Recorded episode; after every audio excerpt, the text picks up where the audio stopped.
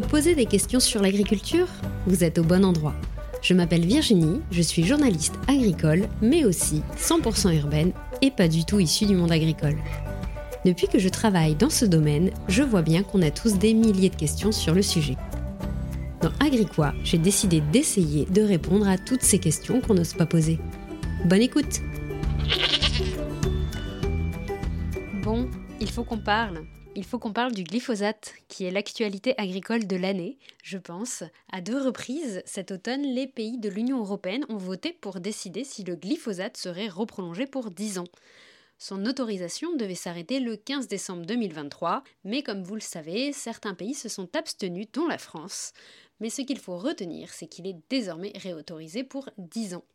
Alors pourquoi le glyphosate est-il toujours utilisé? Et à quoi sert-il vraiment? C'est le sujet de l'épisode du jour. Bon, déjà pour commencer, euh, quand j'ai commencé à bosser dans le domaine agricole, je ne connaissais pas ce sujet à part ce qu'on en disait dans les médias. Donc si je résume, je savais que le glyphosate, c'est un pesticide, et je savais que le glyphosate, c'était mal. Mais je ne m'étais jamais en fait demandé pourquoi le glyphosate était utilisé, à quoi il sert. Pour vous en dire un peu plus, le glyphosate, c'est un herbicide, c'est-à-dire qu'il tue les mauvaises herbes, et c'est aussi le pesticide le plus utilisé au monde. C'est une molécule active, le glyphosate, que l'on retrouve dans certains produits, dont le plus connu c'est le Roundup. Pour vous donner un peu euh, un exemple, c'est un peu comme parler du doliprane, qui est donc la marque du médicament, et le paracétamol, c'est la molécule active qu'il y a dedans. Donc en fait, il existe plein de produits à base de glyphosate et chacun a sa formulation perso, depuis qu'il est tombé dans le domaine public en 2000. Mais du coup, pourquoi il est autant utilisé? Qu'est-ce qu'il a de si spécial au final le glyphosate? Déjà pour se remettre dans un contexte agricole, parce que moi je ne le connaissais pas, hein, euh, quand un agriculteur veut semer une culture, par exemple du blé, il souhaite avoir son terrain le plus parfait possible. Pourquoi ça? Parce qu'en fait, euh, s'il y a des mauvaises herbes dans une certaine quantité, celles-ci peuvent concurrencer la culture et donc empêcher son développement et même la polluer si ces mauvaises herbes sont euh, nocives pour la consommation humaine. Ou ça peut aussi tout simplement bloquer les machines durant la moisson. Le glyphosate, il peut aussi s'utiliser pour détruire une prairie qu'on veut remettre en culture derrière, ou même quand il y a des couverts végétaux. Vous savez, quand on met des plantes entre deux cultures, là, et qu'il faut, là encore, les détruire avant de planter quelque chose derrière. C'est toujours dans cette idée de remettre en culture quelque chose, de préparer son sol à une action agricole derrière qu'on utilise du glyphosate. Donc pourquoi utiliser le glyphosate dans ce cas-là? Et eh bien en fait, ce pesticide, il a trois avantages par rapport à d'autres produits il est total. Ça veut dire qu'il tue pratiquement toutes les plantes. Il n'a pas de sélection. Il, tue vraiment tout le monde, pratiquement. Et c'est pratique notamment quand bah, il y a plusieurs espèces de plantes dans ton champ. Il est systémique, ça veut dire que si tu le mets sur les feuilles, il va gentiment descendre dans la tige jusqu'aux racines. Donc il te désingue littéralement la plante, les parties que l'on voit, mais également les parties qu'il y a dans le sol. Et enfin, eh ben, il est peu cher. Donc pour vous donner un exemple, j'avais écouté une vidéo d'un agri-youtubeur, comme on dit, qui disait que le glyphosate c'était à peu près 7 euros à l'hectare, alors que d'autres produits on est plus sur 20 à 30 euros l'hectare. Je vous laisse imaginer les économies avec ce produit-là. Donc aujourd'hui, il y a euh, des produits efficaces, d'autres solutions, comme par exemple le labour, de pouvoir retourner le sol, mais souvent ces actions, soit elles ne tuent pas toutes les plantes, à la différence du glyphosate, soit elles ne touchent pas forcément les racines, elles vont pas forcément sous terre et donc du coup elles repoussent très vite, et sinon ils sont aussi plus chers tout simplement. Si tu veux en savoir plus, tu peux aussi aller écouter l'épisode qui s'appelle Le labour, une bonne pratique. Donc jusqu'à aujourd'hui, eh ben, il est plutôt apprécié d'un point de vue agronomique. Petite précision qui est importante, il n'est pas épandu sur les cultures alimentaires. Hein. Euh, moi aussi je le croyais, je le précise aussi euh, pour ça. Euh, pas du tout, comme je l'explique, ça se met vraiment en interculture. Vous pouvez parfois entendre parler euh, du fait que c'est mis sur les cultures alimentaires, notamment dans le cas de culture OGM, mais euh, actuellement c'est interdit en France. C'est dans l'actualité, etc. Et je vous ferai un épisode sur la question des OGM, mais en tous les cas, en France, pour l'instant, ça se met pas sur les cultures que l'on mange. C'est vraiment en interculture. Donc du coup, sur la partie agronomique, il est pas mal utilisé, c'est l'herbicide le plus utilisé en France. Donc c'est très chouette qu'il fasse son job, hein, mais euh, de l'autre côté, vous l'avez aussi entendu, on le dit cancérigène, avec des résidus de pesticides sur les produits que l'on mange, mais aussi polluant pour l'environnement.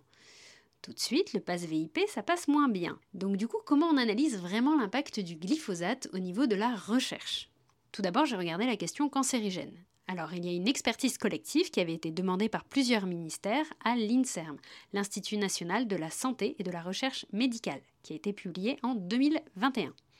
Dans cette expertise, l'Institut analyse les risques que présente le glyphosate face à différents cancers. Parce que, en effet, c'est pas cancérigène ou pas cancérigène, c'est selon différents types de cancers en fonction du mécanisme du pesticide. Donc on va en parler un petit peu plus loin. Et le deuxième point important de cette expertise, c'est que ça concerne les agriculteurs et les professionnels utilisant le pesticide. Ça ne parle pas de la population générale. Donc c'est aussi un point important à avoir en tête. Donc pour le glyphosate, l'expertise collective de l'INSERM conclut à une présomption moyenne de lien entre l'exposition du glyphosate et le lymphome non hodgkinien. Le niveau de preuve est plus faible pour d'autres effets cliniques dont le myélome multiple et les leucémies. Alors, qu'est-ce que ça veut dire justement présomption moyenne, présomption, faible? En fait, euh, c'est qualifié de moyen quand il existe au moins une étude de bonne qualité qui montre une association statistiquement significative. Elle est dite faible si les études ne sont pas de qualité suffisante ou sont incohérentes entre elles ou qu'elles n'ont pas la puissance statistique suffisante pour permettre de conclure à l'existence d'une association. Ça veut dire tout simplement que oui, il y a des études qui montrent qu'il y a un lien, ce qui fait qu'on le met en présomption moyenne, mais on n'en est pas au stade d'avoir suffisamment d'études pour pouvoir euh, vraiment en faire une présomption forte. Mais le dossier a avancé parce que là, c'est présomption moyenne dans l'étude de 2021. il y avait déjà eu une expertise en 2013 qui le mettait en présomption faible. Donc on voit que ça a quand même évolué. Mais le fait que ce soit moyen ou faible, ça ne veut pas dire qu'il n'y a pas de risque. C'est juste le signe qu'il faut absolument poursuivre la recherche, justement, avoir toujours plus d'études pour vérifier si oui ou non c'est cancérigène. C'est aussi là le but de la recherche, c'est de pouvoir toujours consolider les résultats. Vous avez aussi sûrement entendu parler du cirque qui en 2015 a classé le glyphosate cancérigène dans la catégorie 2A, cancérigène probable. Alors déjà, le cirque, son travail, c'est d'identifier les risques, mais pas forcément de les quantifier. Ça veut dire qu'il a trouvé des mécanismes qui montrent que le glyphosate peut être cancérigène, mais il n'a pas euh, quantifié une dose, si vous voulez.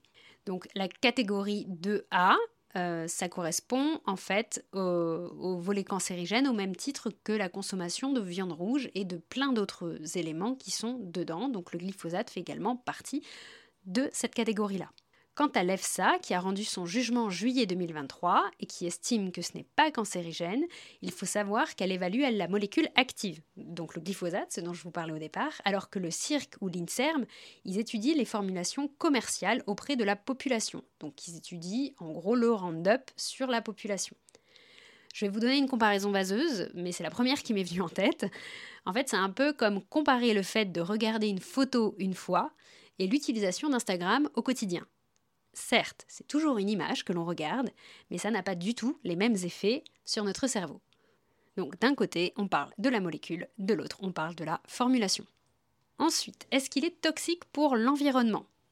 J'ai donc consulté là aussi une expertise collective réalisée par l'INRAE, donc l'Institut national de la recherche agronomique environnementale, à la demande de deux ministères. Alors, première chose, on retrouve des résidus de glyphosate et ses métabolites euh, ça veut dire entre guillemets en quoi ils se dégradent, hein, les éléments en quoi ils se dégradent, euh, et ben on en retrouve à peu près partout, dans les sols agricoles, dans les eaux des rivières, dans les forêts, dans la pluie.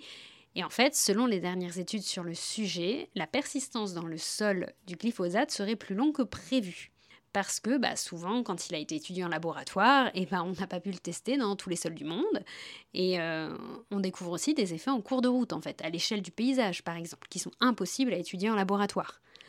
Pour vous expliquer en fait ce que ça veut dire, euh, le glyphosate, il est pulvérisé sur les cultures et il peut y avoir de la dérive, donc il, part dans l'air. Donc par exemple, si un agriculteur il traite son champ à la bonne dose, hein, qu'il fait de la bonne façon, avec les bonnes conditions d'épandage, mais que son voisin traite quelques jours plus tard, et eh bah, il peut y avoir un phénomène de dérive dans son champ, ce qui fait qu'au lieu d'avoir la dose réglementaire, il peut y en avoir beaucoup plus. Et ça, ce sont des phénomènes qui sont difficiles à mesurer. Donc, euh, quand on retrouve beaucoup de résidus, ça peut être dû soit à un surdosage, bien sûr, soit à ces phénomènes de dérive, soit au fait que le glyphosate est plus persistant dans le sol que ce qu'on croyait. Et ces différents paramètres, eh ben, c'est également des points qui sont étudiés aujourd'hui. La deuxième chose, c'est que selon les résultats de l'étude, je cite, la littérature fait état d'effets directs relativement limités du glyphosate sur les différents organismes terrestres et aquatiques qui font l'objet d'études. Mais il y a quand même quelques exceptions. On voit quand même que les amphibiens sont touchés par le glyphosate et des études décrivent aussi des effets possibles sur le microbiote de différentes espèces comme les abeilles ou les oiseaux. Donc là encore, ça mérite un petit approfondissement. Et le troisième point qui est intéressant dans l'étude, c'est que le fonctionnement même d'un herbicide, c'est d'éradiquer les mauvaises herbes. Donc par définition, c'est d'enlever des végétaux sur lesquels il aurait pu y avoir des insectes, par exemple. Donc du coup, s'il n'y a plus de nourriture pour les insectes, la population d'insectes diminue, et s'il y a moins d'insectes, les prédateurs tels que les oiseaux, par exemple, eh ben, vont diminuer également. Et là, je vous parle euh, du glyphosate parce que c'est sa fonction même et surtout bah, parce que c'est l'herbicide le, plus, utilisé. Donc du coup, c'est celui qui a le plus de chances de créer euh, cet impact sur la biodiversité. Et enfin, dernier petit point, il y a aussi le risque de l'effet cocktail. À savoir qu'aujourd'hui, on mesure plusieurs dizaines de pesticides en fait dans l'environnement. il est difficile de connaître l'effet de, de ce petit cocktail sur la santé. C'est aussi là la limite de l'étude en laboratoire d'une seule molécule, vs un cocktail qu'on trouve dehors aujourd'hui? Donc il y a vraiment aussi à prendre en compte le fait que même si une molécule serait considérée euh, sans aucun risque, il n'empêche que quand on a 20, 30, 40 sur le même individu, on peut quand même se poser des questions sur l'impact sur notre santé. Je m'arrête là pour la partie scientifique. J'aurai encore des dizaines de choses à dire, vraiment, euh, mais je vais m'arrêter là pour laisser l'épisode dans un timing décent. Euh, je mettrai bien sûr ces expertises, différents liens, des études, etc. en description de l'épisode. Euh, et, n'hésitez pas si vous avez des questions sur le sujet, je peux répondre en commentaire par message privé. Alors enfin, pourquoi c'est autorisé du coup? Alors les produits phytosanitaires euh, sont réévalués tous les 10 à 15 ans par les pays membres de l'UE. Ce qui est jugé, là encore, c'est l'autorisation de la molécule active les pays doivent choisir à la majorité qualifiée si oui ou non on reprolonge. Donc par exemple, avec les nombreuses abstentions lors du dernier vote sur le glyphosate, c'est la Commission européenne qui a statué, mais ce sont les États qui décident si tel ou tel produit entier, donc par exemple le Roundup, peut continuer à être utilisé. Donc on va voir la réaction euh, des pays dans les prochaines années. Par exemple en France, il y a déjà eu des restrictions d'usage qui ne sont pas appliquées dans d'autres pays. Donc on peut peut-être voir différentes euh, façons de fonctionner. Et donc en fait, on voit que c'est vraiment un coût-bénéfice qui est pris en compte par les puissances publiques. Je cite du coup l'étude de l'INRAE, euh, l'expertise de l'INRAE que je viens de vous expliquer. Euh, si l'évaluation des risques est fondée sur des bases écotoxicologiques, la décision d'autorisation relève du gestionnaire de risque qui intègre d'autres paramètres économiques et sociaux. La décision finalement prise résulte donc d'un compromis entre des objectifs qui peuvent être parfois contradictoires. Donc ici, en gros, ils ont jugé que le coût environnemental connu n'était pas assez élevé face aux bénéfices qu'apporte le glyphosate pour l'agriculture. Donc l'objectif, vous le comprenez, est d'être au clair sur ce coût environnemental. Et au vu des infos scientifiques que je viens de vous donner, on voit bien que l'évaluation des risques dépasse largement l'étude d'une molécule en particulier. Et c'est aussi pour ça qu'au-delà de la question du glyphosate, c'est vraiment la question de l'évaluation du risque des pesticides qui est questionnée. Et c'est pour ça que les scientifiques et les associations militent pour que ces évaluations des risques soient retravaillées, pour prendre en compte par exemple le fonctionnement euh, d'un produit au niveau d'un paysage, ou d'un ensemble de parcelles en, vie réelle, si vous voulez, et pas seulement en laboratoire. Bref, il y a vraiment un, travail euh, à faire sur l'évaluation des risques. Mais ça, c'est un problème donc des pesticides en général et pas que du glyphosate. En tous les cas, aujourd'hui, euh, la Commission européenne a décidé qu'on pouvait le reprolonger. Donc pour conclure cet épisode, le glyphosate présente aujourd'hui des avantages agronomiques qu'on ne trouve pas dans les alternatives telles que le labour ou les autres produits disponibles. Selon les expertises scientifiques disponibles, le glyphosate a une présomption moyenne de lien dans le cas de cancer non hodgkinien. Il a des impacts sur la biodiversité qui sont aujourd'hui limité, mais ça va vraiment au cas par cas et ça demande à être précisé au fur et à mesure. Aujourd'hui, il a été réautorisé parce qu'il aurait été impossible en fait de passer de l'herbicide le plus utilisé au monde à interdiction totale le 15 décembre. Mais la question de la prise en compte des avis scientifiques dans le processus réglementaire mérite d'être questionnée. Donc tout ce que j'espère, c'est que bah, les alternatives vont se préciser sur le sujet, qu'on va aussi réfléchir à la dose utilisée, que ce soit pour le sujet du glyphosate ou pour les produits phytosanitaires tout court, et que dans dix ans, le débat aura dépassé le pour ou contre le glyphosate.